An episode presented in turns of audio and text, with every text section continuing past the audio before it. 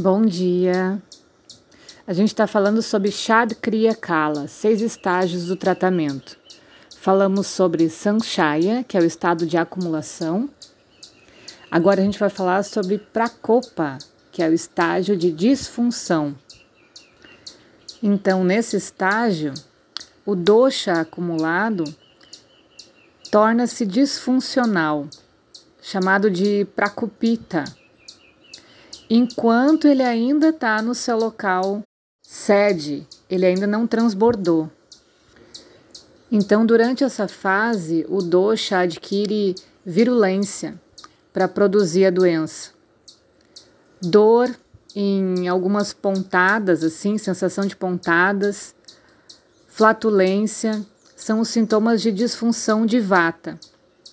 Arroto azedo, Sede e sensação de queimação são os principais sintomas de disfunção de pita. E perda de apetite e náuseas são os principais sintomas de disfunção de cafa.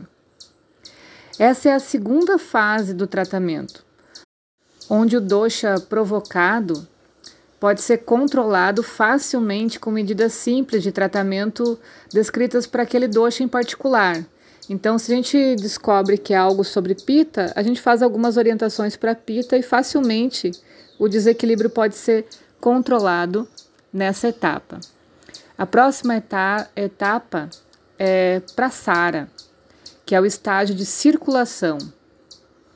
Esse é o terceiro estágio de uma doença, onde o dosha viciado começa a circular por todo o corpo através de canais micro e macro. Vata é, o, é a principal força por trás da circulação de outros doshas, bem como para si mesmo. O dosha excessivamente disfuncional sai do seu lugar da mesma maneira que o excesso de água transborda de uma barragem. Dependendo dos fatores etiológicos, um, dois ou todos os três doshas podem se acumular, viciar e então circular pelo corpo. Nesse estágio, o arroto é o principal sintoma de prasara, vata. Sensação de queimação e sensação de calor no corpo é o prasara de pita. E diminuição do apetite, indigestão, fadiga, mal-estar e vômito são os principais sintomas de kapha prasara. O próximo estágio se chama Stana Samshriya, que é o estágio de localização. Durante a circulação, quando o dosha viciado entra em contato com alguns tecidos cujos microcanais são fracos ou desarranjados, então eles interagem com aquele tecido para produzir a lesão nele. Ou seja, os canais já estão sensíveis, já estão vulneráveis e é ali onde o desequilíbrio encontra passagem. Por isso que a gente fala que a nossa imunidade precisa estar boa, os nossos tecidos, os nossos canais, através da respiração, precisa estar forte. E não só a mente, né? Porque quando o dosha vai transbordar, ele vai pegar algum desses canais que estão vulneráveis e por isso que a manifestação da doença ela pode ser diferente para cada biotipo ou para cada pessoa. Os esrotas debilitados ou fracos predispõem os tecidos à doença. A deficiência nos canais, denominados como K. vaigunya ou esroto dushi, pode ser hereditário, congênito ou devido à indulgência em dieta ou estilo de vida inadequados. Também pode ocorrer devido a trauma físico ou mental ou calamidade natural. Então, vários são os fatores etiológicos que podem influenciar na debilidade dos esrotas. A interação do dosha também pode ocorrer devido à afinidade com um determinado tecido. Durante esses estágios, os sintomas prodrômicos são produzidos. Então, o tecido mais parecido com cafa, por exemplo, pode ser o primeiro a ficar debilitado se ele estiver fragilizado por causa dessa afinidade. O próximo estágio é Vyakti, que é o estágio de manifestação. Paciente não for tratado ou se continuar a ceder aos fatores etiológicos, a doença passa para o próximo estágio, onde ocorre a manifestação da doença e é conhecido como Vyakti. Durante esse estágio, poucos ou até todos os sintomas específicos de uma doença em particular são produzidos. Observa que quando a gente fala ceder aos fatores etiológicos, é justamente essa correlação com a falta de autoconhecimento, né? Aonde meu corpo está debilitado, da onde que vem esse desequilíbrio? Ele é hereditário? Ele é fator externo?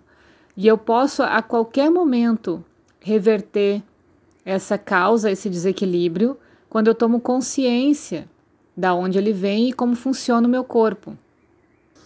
É exatamente isso que a gente trata com as orientações de Ayurveda dentro de um tratamento, é começar a apresentar o corpo para a própria pessoa, para que ela vá entendendo como funciona, entendendo o seu movimento e tenha mais resistência a esses fatores etiológicos para não ceder tão facilmente a uma doença.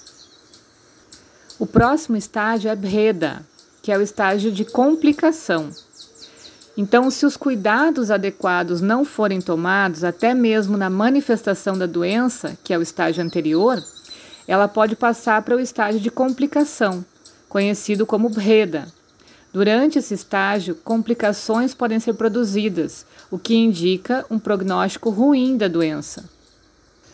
Agora a gente vai aprofundar um pouquinho mais falando sobre os sintomas de diminuição e aumento de dosha e dúxia.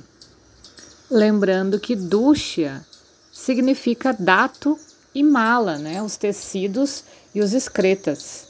Então, esses sintomas vão observar exclusivamente a disfunção do dosha e dos datos e mala.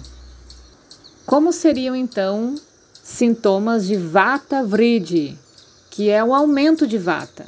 Lembrando que quando a gente vai fazer um acompanhamento, um tratamento, existe desequilíbrio de vata, mas existe diferenças em analisar um desequilíbrio de vata. Por exemplo, ele pode ser, ele pode estar aumentado, pode estar diminuído ou pode estar disfuncional, assim como os outros doshas.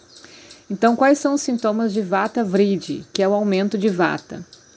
Aspereza da pele, mudança na tez natural, rigor, espasmos, fraqueza progressiva, emagrecimento, delírio, tontura, insônia, constipação, gases, fezes duras, coloração enegrecida na pele, unhas, cabelo, urina e fezes, e desejo por água morna, comida e roupas são os sintomas de excesso de vata.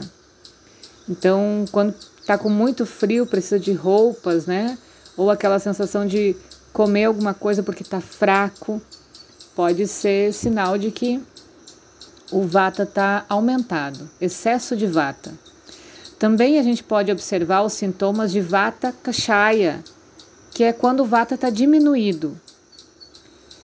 Aqui acontece uma diminuição de todos os movimentos do corpo, dificuldade em falar fluentemente, perda de felicidade, perda de percepção, flacidez. Esses são os sintomas de Vata Kashaya, que é a diminuição de Vata. Por hoje é isso.